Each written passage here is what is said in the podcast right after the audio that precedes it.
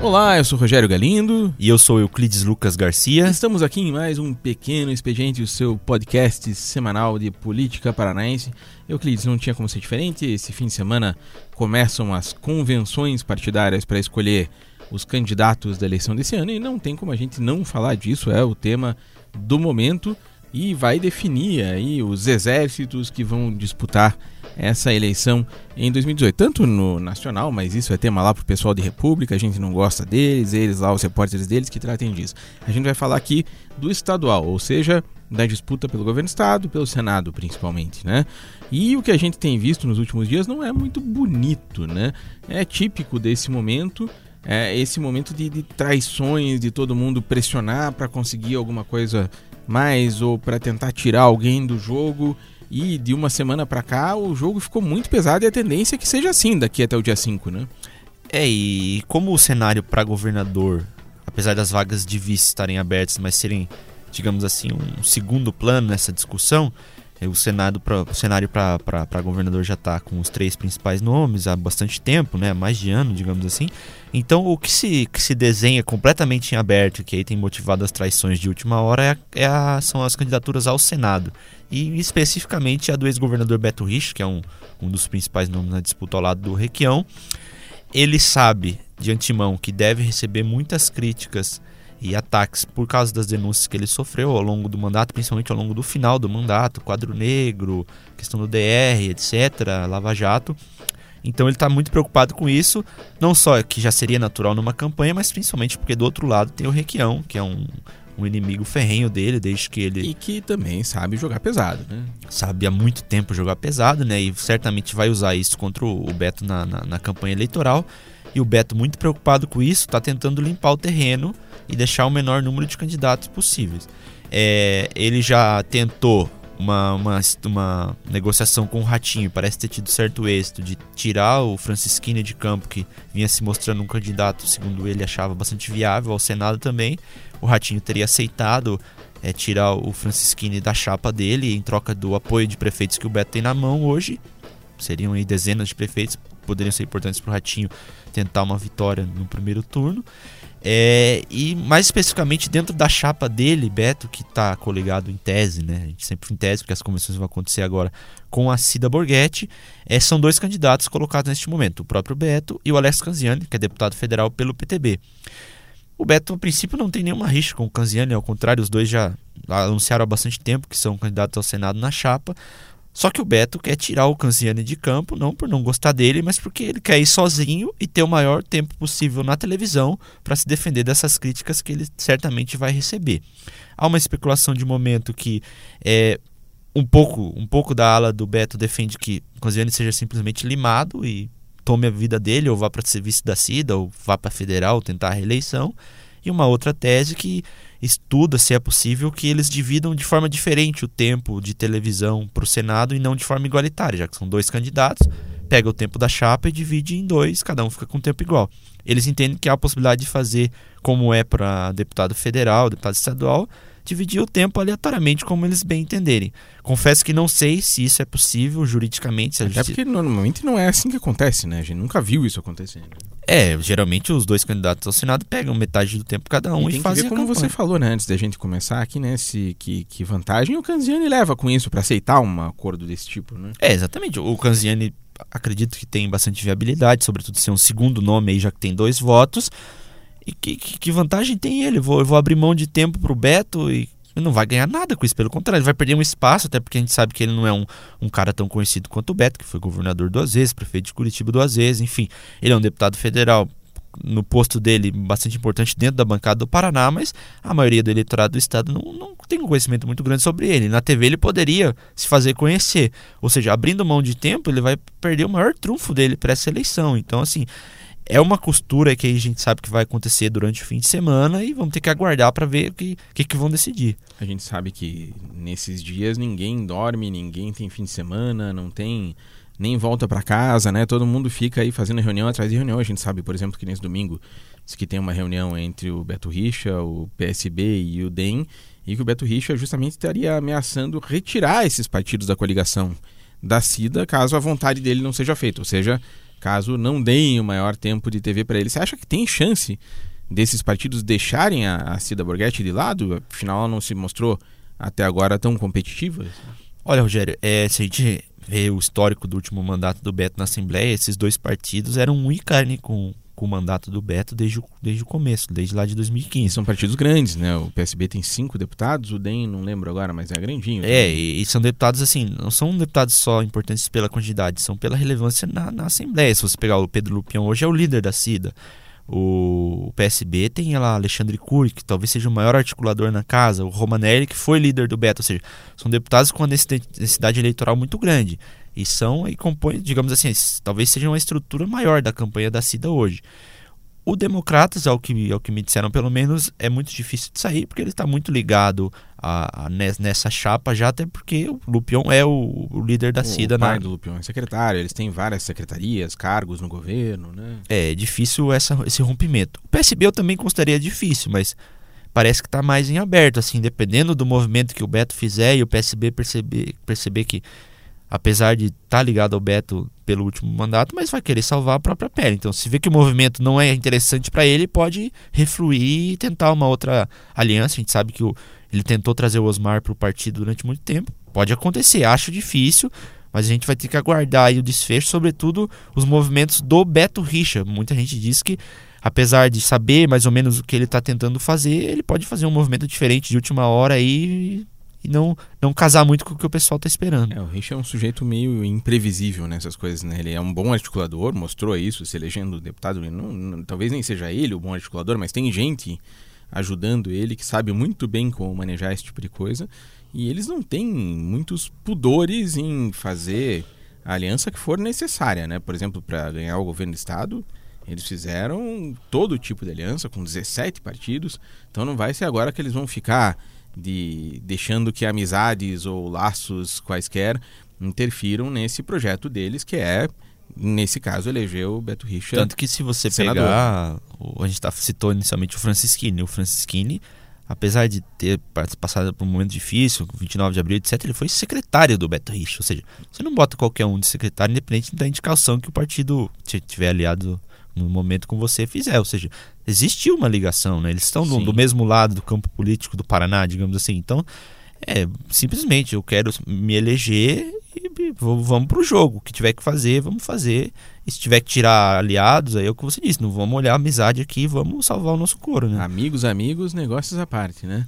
Tudo isso, lógico, a gente ainda tem duas semanas, ainda tem muito espaço para eles negociarem. Tanto é que as convenções que começam nesse fim de semana dia 21, agora, esse sábado, convenção do Ratinho, mas não fecha a ata, deixa tudo em aberto para discutir ainda mais nessas duas semanas para ganhar tempo. A mesma coisa vão fazer praticamente todos os partidos. O PMDB está fazendo a mesma coisa para decidir, por exemplo, a coligação com os Osmar Dias. Então vamos falar da, do PMDB com Osmar, que é outra situação meio tensa, essa já se arrasta há algum tempo, mas agora parece que tem um final à vista, porque a gente tem o final do prazo, né? Pelo que dizem agora, o PDT, o Osmar Dias, decidiram que vão primeiro ver pesquisas para saber se a rejeição do Requião é realmente um fator complicador e se os votos do Requião passam para o Osmar Dias caso eles se coliguem, né? E que, portanto, essa decisão sobre uma coligação ou não fica para o dia 27, já bem perto do prazo que é dia 4, 5 de agosto, né? Uh, você, pelo que está acompanhando, você acha que o, o Requião diz, tem gente que diz que ele já largou os bets, né? É, o que me surpreende aí, né, nisso que você está colocando é vai fazer pesquisa agora? A gente está no é. meio da convenção, essa aliança e fala quanto tempo? É no, Seis o, meses, uma pesquisa menos, né? que você fizesse do Requião vai herdar os, o Osmar vai herdar os votos do Requião, a rejeição vai colar nele se você tivesse feito ela em janeiro ou fazer ela agora, não, não vai mudar muito o cenário, né? Isso que me espanta é deixar tanto para a última hora. fica né? pronta o dia, a última dia 27. É, isso que me espanta um pouco essa retardar tanto o processo, né? Não, não seria necessário isso, né?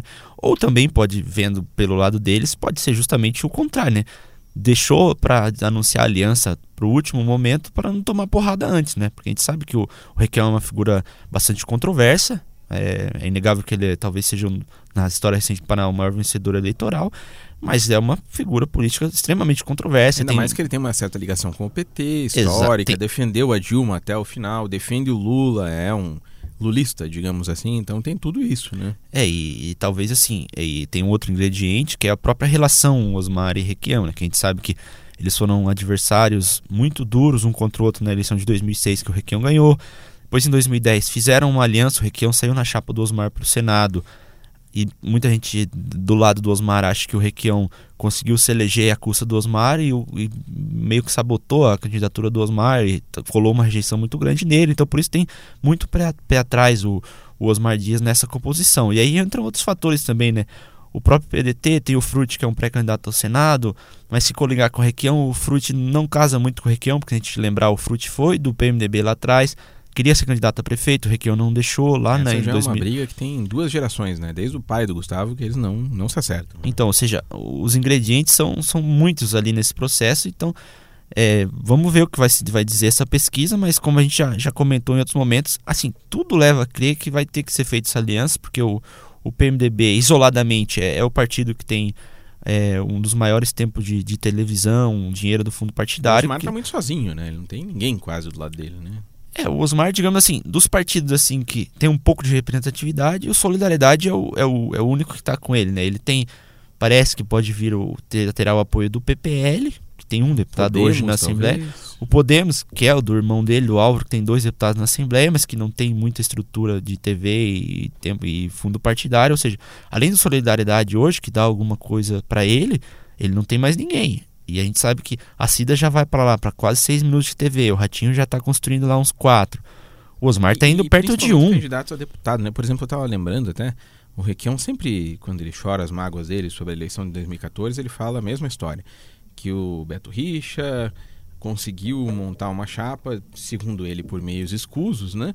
De deputados que deram ao Beto o apoio de 600 candidatos a deputado e que ele, Requião, tinha só 7, 8 do lado dele. Ele cita no- na, na ponta do dedo, né? O João Arruda, o Requião Filho, o Frangão, etc. E daí ele diz: é impossível você ganhar com oito deputados do teu lado, com outro que tem 600. E a gente tá vendo mais ou menos isso acontecer, né? O Osmar Dias hoje, para pedir voto para ele, tem o Luersen, o Paulic, o Fruit e vai meio que escasseando, não tem muito mais, né? É, e se você for ver assim, a gente está falando de deputados importantes, mas não são os campeões de voto, né? Ou Talvez seja, o Fruit, né? Um É, talvez o Fruit na região de Curitiba, principalmente, mas assim, gente- ainda que esses deputados sejam, tenham uma certa relevância na Assembleia, etc., hum, com isso você não vai ganhar a eleição, até porque ele não, ele não tem apoio de deputados, tem Hum. E prefeitos ele não tem nenhum. Ou os caras estão. Muito pouco, né? Tem de Maringá, né? O Ulisses Maia. É, mas assim, é, é até controverso. Ele é de Maringá, mas ele já foi do grupo do Barros, ou seja, assim, Uhum. e todos os prefeitos ou estão com a Cida ou estão com o Ratinho. O Osmar tá jogando muito no nome dele, no histórico, na, na carreira dele, que ele construiu, etc. Vamos ver se vai dar certo. Até porque ele, ele mesmo considera que, por exemplo, a história do, do PT pode colar um pouco, mas ele acha que não muito. Ou seja, é, ele vai ter que se explicar em alguns aspectos. E essa aliança com o PMDB é mais um motivo para ele ter que se explicar. Ou seja, ele tá deixando para o último momento para ainda não ter que se explicar, mas em Uma algum boa tese. é, no, no último segundo ele vai ter que decidir se realmente vamos fechar com o Riquião. Não tenha dúvida que no outro dia ele vai começar a ser questionado. Ah, mas brigaram em 2006, deu errado em 2010. Uhum. Ele vai ter que passar a responder essas questões em vez de falar do que ele tem dito que quer falar, que é sobre Paraná, etc, etc. Vamos ver se ele vai querer comprar esse, esse ônus aí. O, falando da terceira candidatura aí, que é o Ratinho, né? O Ratinho também tem as suas dúvidas e no caso dele tem a vice, que a gente até tem falado, né? Que ele prometeu para cinco e tem uma vaga só. Mas a principal notícia que a gente tem tido nos últimos dias é da disputa pelo Senado, né? O Nele Prevô afirmou agora, finalmente, com todas as letras, embora a gente já desconfiasse, né? Que não é candidato ao Senado, é candidato a deputado federal. Sobram três possíveis nomes ali para a chapa do Ratinho. A Cristiane Aredi, o Takayama e o delegado Francisquini. Só que o Francisquini e o Ratinho se estranharam feio nos últimos dias aí, né? É justamente nessa história que a gente estava contando que muita gente confirmou, né, que a história do Beto querer tirar o maior número de concorrentes possível da disputa, o, o Ratinho teria aceitado limar o Francisquini em troca do apoio de prefeitos que o Beto tem na mão. Afinal, foi governador durante sete anos e, e três meses, que é um apoio muito importante de prefeitos. Parece que o Ratinho teria concordado, até você escreveu no blog que o Francisquini ligava para o Ratinho, o, Ratinho sequer deixou de atender ele, né? E falavam diariamente e depois deixou de atender. É, resta saber o que, que, se realmente o Ratinho vai, vai, vai tomar essa decisão, porque é, também tem o aspecto dessa parte do Beto tá ameaçando a Cida e vamos supor que realmente ele, ele tire o time de campo do Cida, vai restar o mais natural seria ele e com o Ratinho. E o Francisquini vai correr para onde nessa situação? Ou seja, é um jogo aí de peças que vão se movimentando e que nesses últimos minutos aí parece que aí definitivamente o, prazo está acabando, eles vão ter que tomar essa decisão e, e como você disse, vai ficar lá pro dia 5 de agosto, 4 e 5, daí tem aquele prazo formal para eles registrarem a ata, o que decidiram efetivamente, e a gente sabe que não vai ser o partido, o, vamos chutar aqui, ó, PMDB tem X mil filiados no Paraná. Não vão ser os X mil que vão decidir. A ata vai ser deixada em aberto para a executiva decidir. E o cacique no... vai lá e assina, né? É, no caso do PMDB, o do PMDB é o Requião. Os outros partidos são um pouco mais. Tem mais gente para decidir, mas vai, vai ficar nesse exemplo, círculo. No PP é o Ricardo Barros e a Cida Borghetti, né? O Ratinho é o Ratinho, né? Não, não, ninguém fala PSD, o PSC, né? É, isso é um problema grave da democracia brasileira, né? Mas uh, voltando por causa do Francisquini, ele chegou a falar aí que o Bolsonaro queria que ele fosse candidato, se for o caso, se o Ratinho não der legenda para eles terem um palanque aqui para o Bolsonaro, que o Francisquini saísse candidato ao governo. Você acredita nisso? Parece meio impraticável essa altura, né? É, por um lado é completamente impraticável, porque a gente está falando de uma candidatura que vai ser posta na rua no primeiro dia de convenções, ou seja, ela já nasce meio morta, né? Todo mundo já, já meio que desenhou ou está em dúvida entre esse ou aquele, mas já sabe para onde vai correr. Como é que o Francisquini vai negociar apoios agora? O PSL tem 8 segundos de televisão, o que, que ele vai oferecer? Completamente sem estrutura. Você imagina se, se o Bolsonaro, que já está na rua há tanto tempo, está com dificuldade de conseguir apoio, o Francisquini agora vai ficar completamente isolado. Parece mais um blefe, né, para tentar aí, da mesma forma que o Beto está pressionando a Cida, é, ameaçando tirar o time de campo, tira o Canziani, dá mais tempo para mim na TV o Francisquini parece estar jogando com isso também, com as armas que ele tem, ó.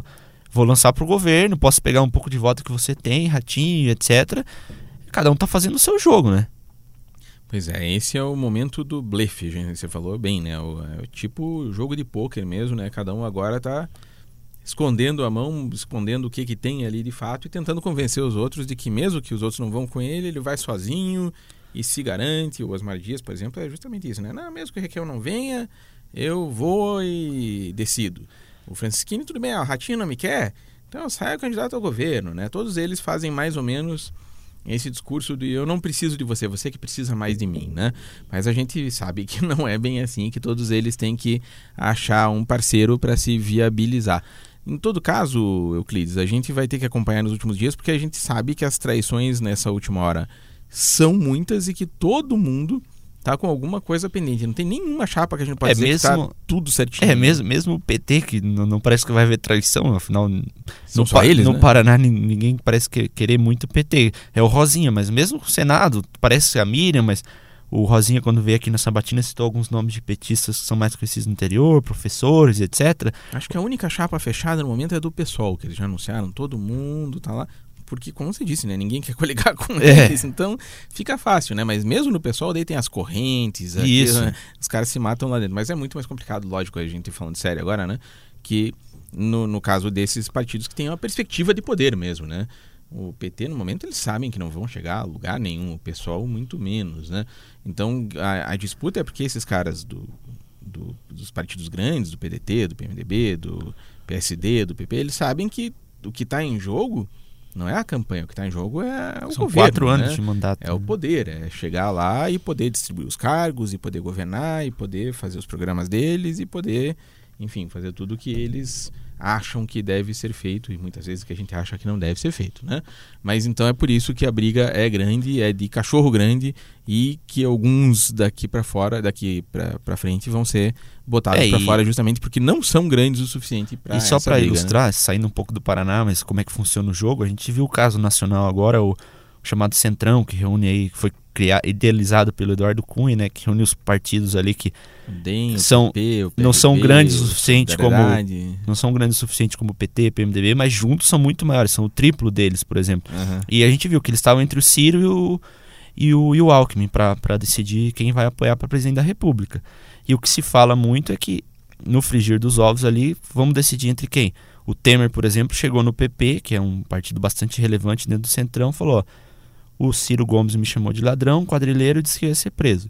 Se vocês forem com ele, vocês perdem os três ministérios que tem e a diretoria da Caixa Econômica Federal.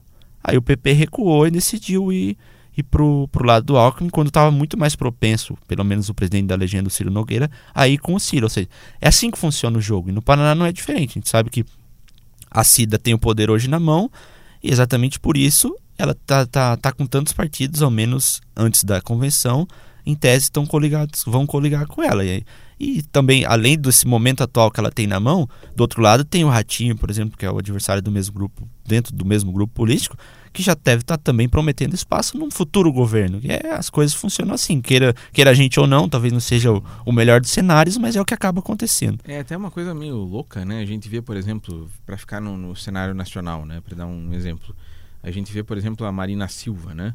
Que é uma candidata que, se você for ver, ela parece muito viável para quem está olhando de fora para um leigo, assim. O sujeito vê lá os números, vê a... e parece que ela tá, é, né, nas duas últimas eleições ela fez 20 milhões de votos. Fez 20 né? milhões de votos, é, chegou a estar em primeiro lugar na, na eleição passada, né? Chegou a, a ser a, a considerada favorita. Então parece, mas ninguém quer com ela. O Bolsonaro também é a mesma coisa, assim, se você for ver, ah, não, é o favorito, é, etc. Ninguém quer compor com ele. Porque uh, os partidos sabem que no, no que importa para eles não é se o sujeito está bem na intenção de voto, se tem nome, é o, o básico ali para eles que é ter o poder na mão, é ter a perspectiva de poder na mão, principalmente, né? Então você vê aqui, por exemplo, a dificuldade dos Osmar Dias parece que é exatamente a mesma da Marina, né? Ele não está fazendo aquele jogo mais rasteiro que alguns partidos topam fazer. E com isso ele ficou isolado, né? Então, por mais que Osmar Dias, ah, é, tem, irmão do governador, é, já foi duas vezes candidato, quase bateu na trave, né? Foi senador duas vezes, está bem e tal, e ninguém quer ir com ele, né? assim, para quem está de fora deve é parecer muito pro, esquisito, né? Para quem está ouvindo a gente um episódio que ilustra bem, um, um amigo me contou de uma pessoa próxima a ele, que é dirigente de um partido, chegou para negociar com o Osmar, Osmar sentou lá, não, não tem uma secretária para servir um café, nada. Ele não, não prometeu nenhum espaço no governo. Como é que a gente vai compor? Beleza, terminou a reunião com o Osmar. O mesmo partido foi reunir com o Ratinho. Churrasco, uma bebida ali, uma conversa mais informal, prometeu X espaço no governo, acabou levando, acabou o Ratinho levando apoio. E é assim que funciona. É, às vezes parece parecer uma besteira, né? Mas Sim. não é a intenção de voto, não é o nome, não é a proximidade, e muitas vezes não é o plano de governo, né? É, e é claro, assim, a gente está falando aqui de apoios, é evidente que a quantidade de apoios de um candidato não, não é o que vai definir a eleição. Mas é o que de determina o quanto ele vai poder se expor para o eleitor. E Sim. nesse momento que a gente sabe que a campanha vai ser muito curta, isso pode, pode ser decisivo, inegavelmente. Né? E principalmente uma eleição para o governo, né? a gente sabe que na capital, por exemplo, não tem essa relação tão grande entre o prefeito e o eleitor, entre o deputado e o eleitor. Mas você que é do interior sabe que município pequeno, principalmente, o prefeito diz claramente, ó, vota nesse, esse aqui, esse é o nosso cara. E isso tem um peso, né? É como tem... dizem, né? A gente que viajou muito naquela época da história dos juízes, chegava no interior, a gente sabe quem manda é o prefeito e o padre, né? É, São as duas figuras mais importantes da é, cidade, então né? Então você tem que estar com o prefeito do teu lado e a gente sabe que isso tem muito peso.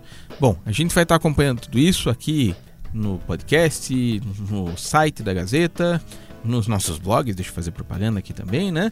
E informando você aí sobre os destinos da campanha, porque afinal de contas é o que está em jogo, é nada mais, nada menos do que um orçamento de 50 bilhões de reais durante quatro anos. Então a gente vai estar tá de olho aqui e contando para você as novidades até o dia 5, quando fecha as convenções e a gente sabe, afinal de contas, quem está com quem quem é que está disputando de verdade o governo do Paraná. Euclides, obrigado pela participação. Valeu, Rogério. Até semana que vem. Até semana que vem e obrigado principalmente a você que nos ouve. Trabalhos técnicos do Rodrigo Sirpinski. Até a próxima.